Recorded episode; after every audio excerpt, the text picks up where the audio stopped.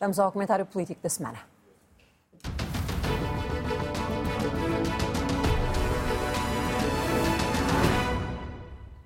com Pedro Norton e Susana Peralta. Muito boa noite aos dois.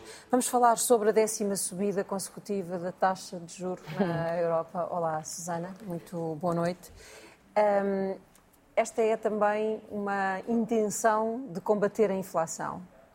Podemos acreditar que a situação está controlada ou as previsões eh, não nos deixam descansar? Pode haver mais aumentos de taxas de juros e ninguém garante que a inflação não suba.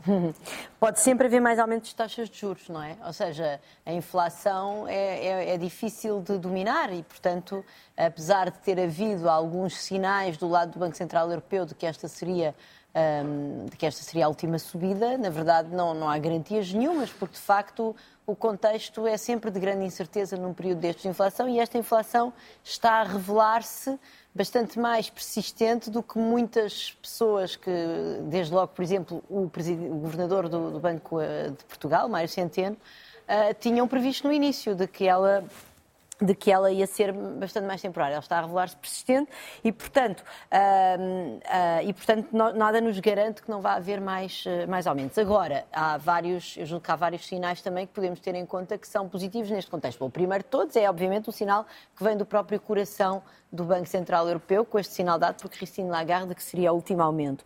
Depois, por outro lado, é, este é o maior aumento de taxas de juro de sempre. Da, bom, enfim, a zona euro também não tem não é, não é muito antiga, mas a verdade é que é o maior aumento de taxa de juros consecutivo de sempre e as pessoas que percebem destas coisas da inflação, que eu já agora faço aqui uma declaração, não sou daquelas economistas que percebem muito de inflação, eu sou uma microeconomista, mas os meus colegas percebem destas coisas uh, e o que a literatura diz é que o mecanismo de que se chama mecanismo de transmissão da política monetária, ou seja, os efeitos da, dos aumentos de taxas de juro na economia uh, uh, demoram um bocadinho a chegar. E é fácil as pessoas também perceberem porquê. Como é que como é que um aumento da taxa de juro uh, permite controlar a inflação? É através da, da, contração da atividade económica, ou seja, uhum. as empresas vão aos bancos e como é mais caro pedir crédito, vão pedir menos crédito, as pessoas também, e portanto isso faz com que as empresas adiem projetos de investimento, como adiam projetos de investimento, não vão andar no mercado à procura de matérias-primas e de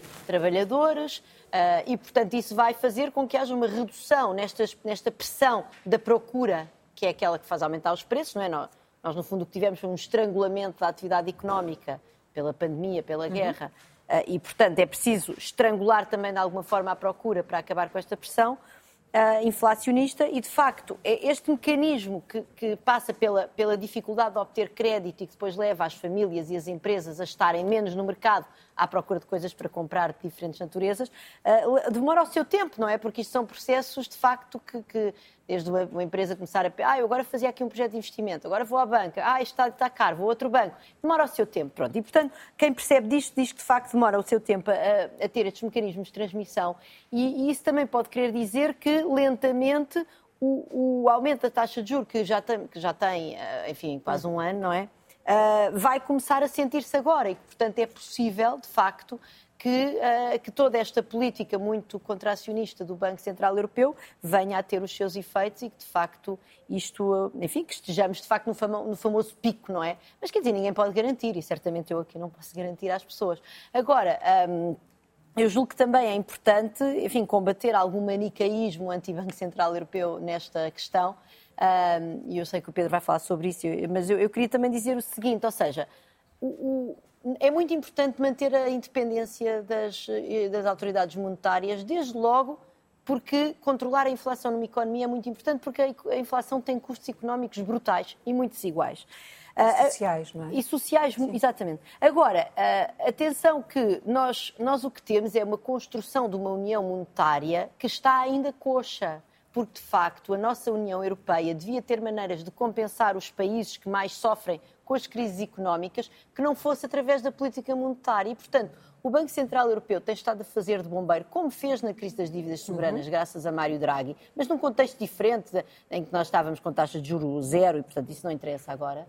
Uh, Mas quer dizer, este bombeiro, este papel do Banco Central Europeu como bombeiro das assimetrias das nossas economias, não é? Assimetrias, a economia que estão melhor, outras que estão menos bem, não é, não é assim que se constrói uma, uma União Monetária. Se nós pensarmos na outra grande União Monetária, que são os Estados Unidos, o Fed faz lá a sua política monetária e depois temos um Estado federal que uh, tem o seu próprio orçamento e que, portanto, consegue gastar mais, ajudar os Estados onde há mais, mais pobreza, mais situações de vulnerabilidade social e a nossa União Europeia continua coxa.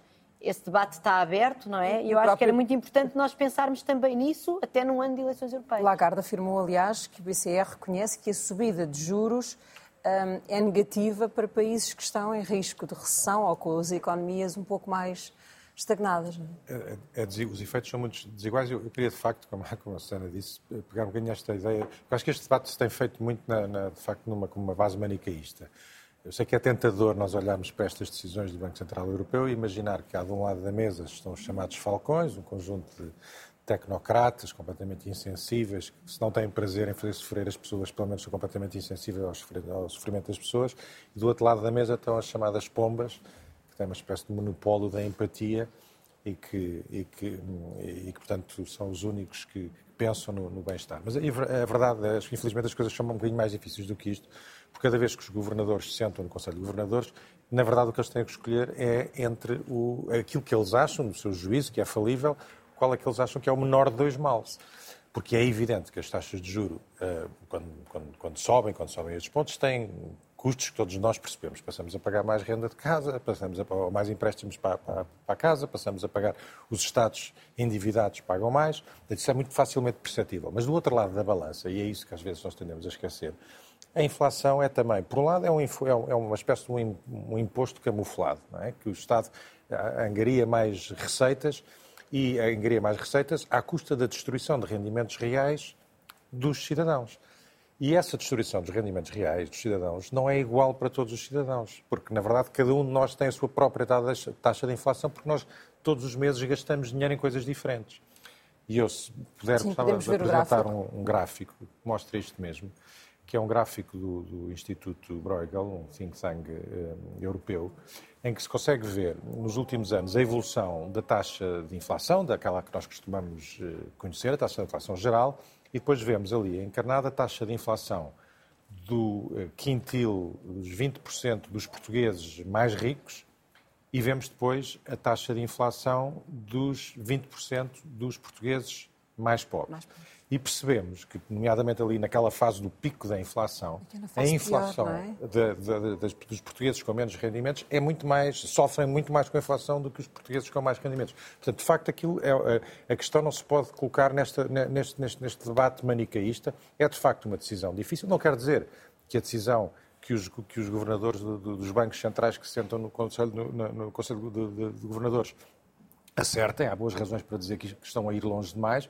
também há boas razões para sustentar o contrário, mas, sobretudo, eu acho que é importante no espaço público, não se continua a fazer demagogia com, esta, com, com, este, com este debate e acho que os nossos dirigentes deveriam ser os primeiros a fazer pedagogia, a fazer alguma, a ajudar alguma literacia económica dos portugueses, porque de facto não há aqui de um lado os bons e os maus, o bem e o mal, os, a, a perfídia e a bondade, há de facto uma decisão difícil de perceber qual é, em cada momento, a decisão que menos custos traz para o conjunto dos cidadãos. Pedro, o Governo ainda não disse exatamente que tipo de medidas, falou em algumas medidas para apoiar as pessoas a fazer face à subida de juros, mas não disse quais, uh, nem, nem, como é que elas serão aplicadas.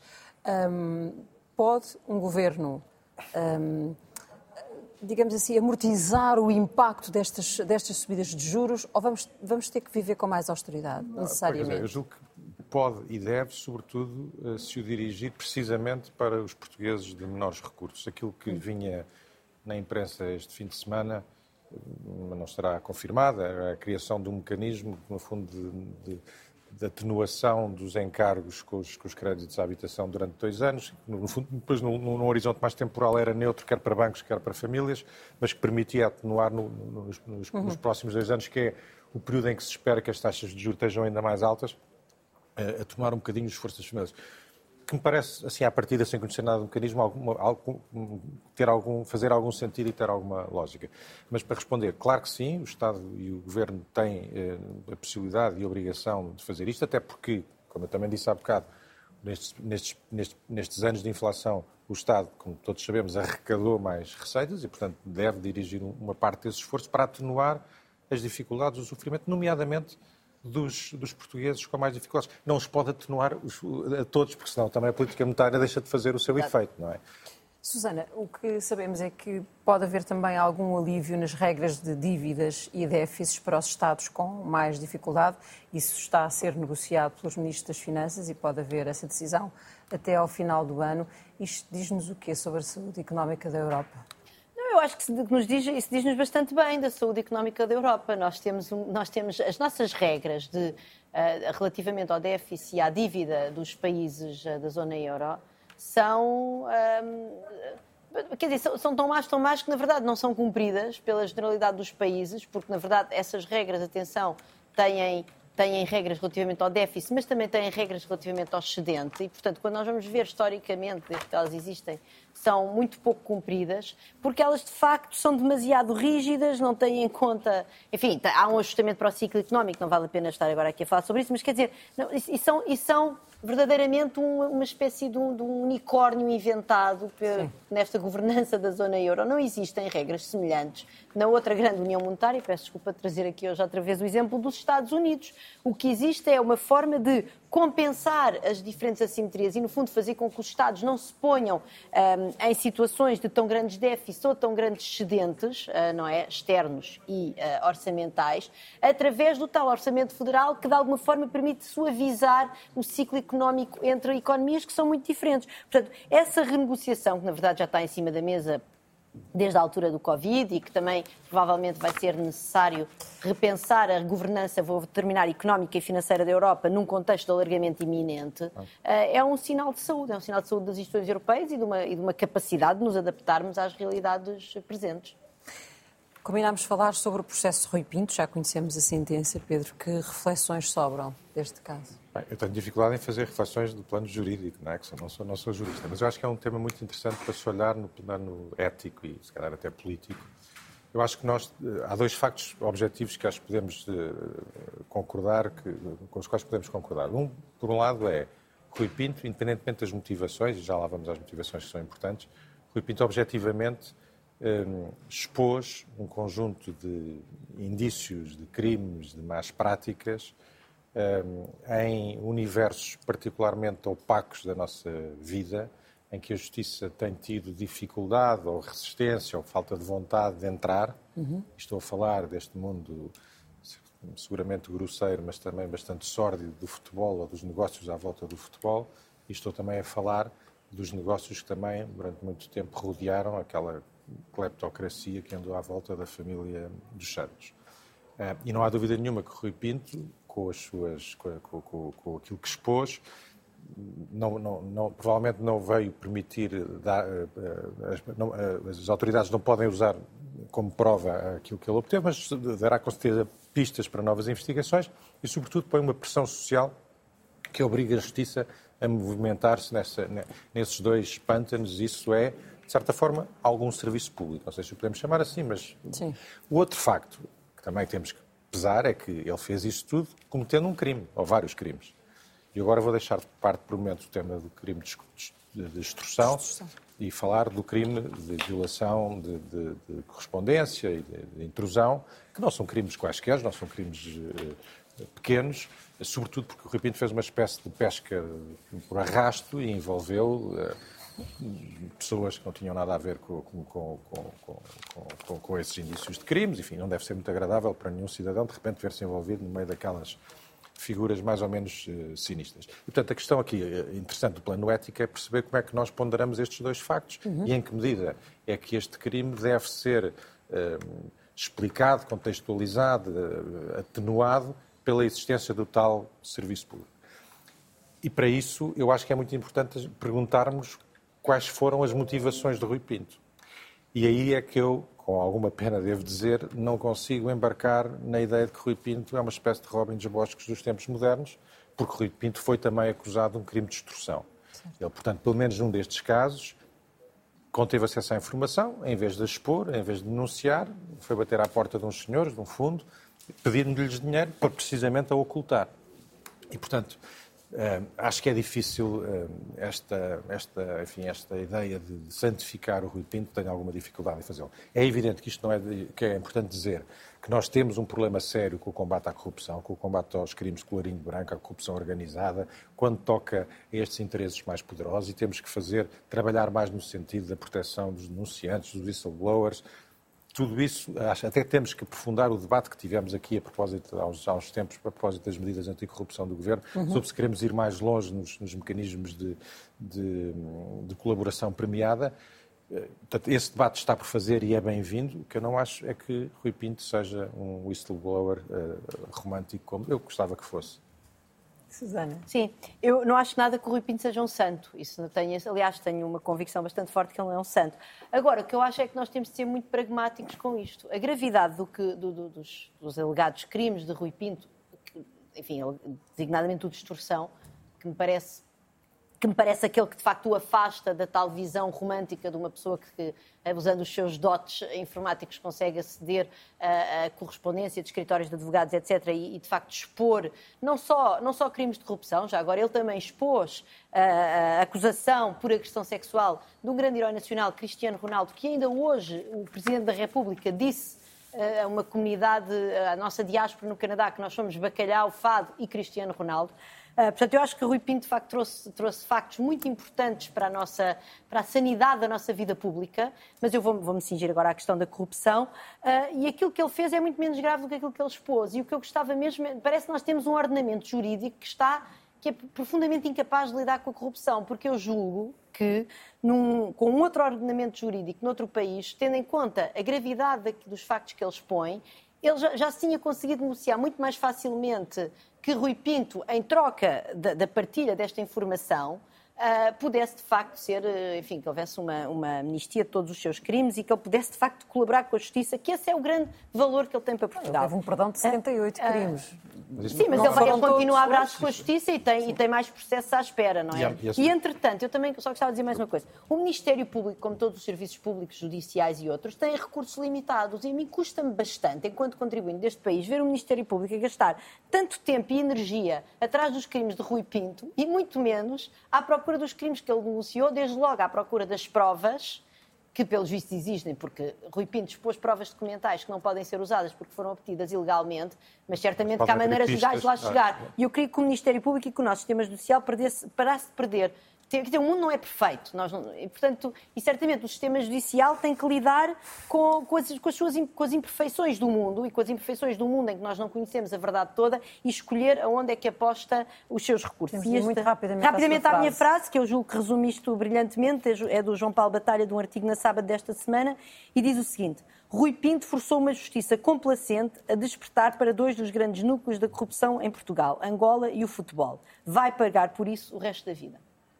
Muito bem. Vamos ao seu número. Meu número, meu número muito rapidamente. Começou o ano letivo, enfim, uh, uh, oficialmente a semana passada. O meu número é 800. É o número que saiu na imprensa como uh, os professores com as, com, que, estão a, a, foram contratados pelas escolas e que não têm a tal formação pedagógica, portanto, têm a uhum. formação científica, mas não a formação pedagógica. Eu julgo que isto é uma boa notícia ou seja, eu julgo que o país encontrar uma forma flexível de fazer face à, parte, à, à falta de professores é excelente. É melhor ter uh, professores, julgo que foi Filinto Lima que disse isso esta semana, que mais vale ter um professor que não tem ainda a formação na componente pedagógica do que não ter professor. Portanto, isto é bom. Vamos ver se conseguem expandir este, problema, este programa de contratações, pagando mais, oferecendo melhores condições, não sei, para comatar as falhas. Agora, eu também queria que o Ministério viesse dizer rapidamente qual é o programa coerente, consistente e sistemático que tem para ajudar estas pessoas, porque estas pessoas provavelmente estão muito motivadas para fazer um bom trabalho, mas eles precisam de ser, enfim, de ter alguma política de indução para de facto adquirirem as práticas, as práticas pedagógicas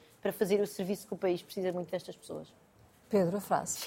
A minha frase é uma frase de Carlos César, em que ele diz: o PS não é dono do país, nem o único a ter boas ideias. É fundamental procurarmos consenso. Nosso governa sozinho e é preciso ter a consciência e a humildade suficiente para isso. Eu devo dizer que não tenho Carlos César por ser sempre um farol do bom senso, mas devo reconhecer que ele aqui não só teve bom senso, como teve coragem, e não queria deixar de assinalar isto, porque não é fácil dentro dos nossos partidos políticos, agora é o que é o PS, mas podemos estar a falar do PSD, não é fácil ser uma voz dissonante dizer umas coisas com esta frontalidade e é importante que os partidos políticos tenham, de facto, abram espaço à dissensão, que tenham vozes que não, que não se transformem em tribos que falam uma só voz. É, é, para a nossa vida democrática é muito, muito importante que os partidos abram espaço a isto e, portanto, neste particular, faço, deixo aqui a minha, o meu aplauso sem reservas ao Carlos César. Obrigada, Pedro Norton. Susana Peralta, boa noite.